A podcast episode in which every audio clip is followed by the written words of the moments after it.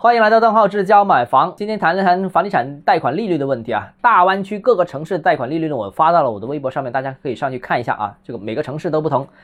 大家看完这张图之后非常惊讶，房价越高的城市啊，当然理论上是调控是更紧的，但是竟然房价越高的城市，它的贷款利率是越低，而且额度也越充足。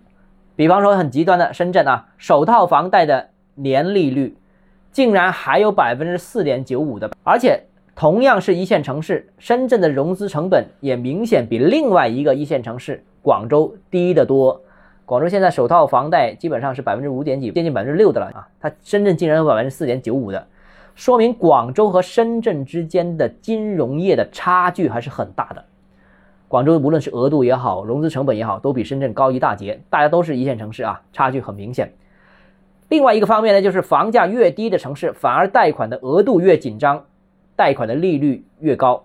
比方说像惠州啊，我们曾经大半年前曾说过惠州，惠州一直都是很很贵的。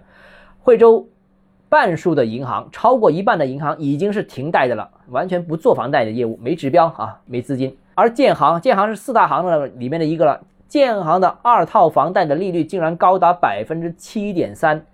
啊，全珠三角最高，当然我也知道这个是全国最高啊，非常夸张啊。同样是大湾区城市，差距就这么大。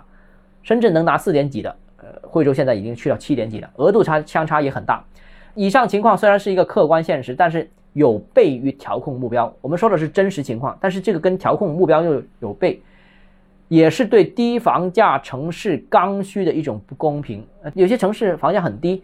那需要买房的人，他可能是刚需，那买房利率又高很多，那所以这个有点不公平存在。你可以想象，利率这么低，那深圳的人当然是削尖脑袋去炒房了，因为它本身炒房的成本就比较低，这个也是深圳炒房客的一个客观的便利条件，也促使到深圳很多人炒房的一个很关键一个原因。而小城市房价之所以低，有人口流出的一些根本原因，当然也有因为贷款利率。高甚至拿不到贷款的这样一个客观原因，所以啊，房价高低除了人口流动、经济因素之外，这个融资成本、融资能力的差距也是一个很关键的一个因素。所以大家一定要关注一个城市的融资水平，这个是直接决定这个城市房价发展前景的很关键的一个点。那这里面最让人意外的是哪个城市呢？我觉得竟然是佛山。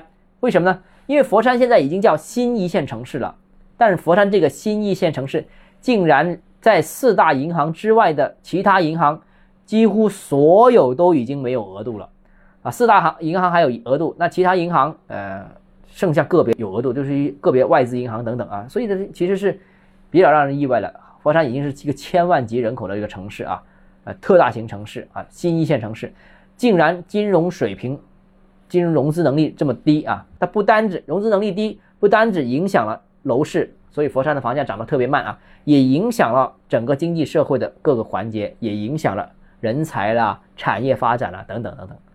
很多人就会问了，哎，佛山的千灯湖不是有一个广东金融高新区吗？